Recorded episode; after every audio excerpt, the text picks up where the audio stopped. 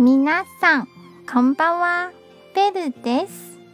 台湾の常識語を紹介しています。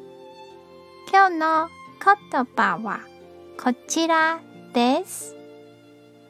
自分はできると信じましょう。そうすれば必ずできます。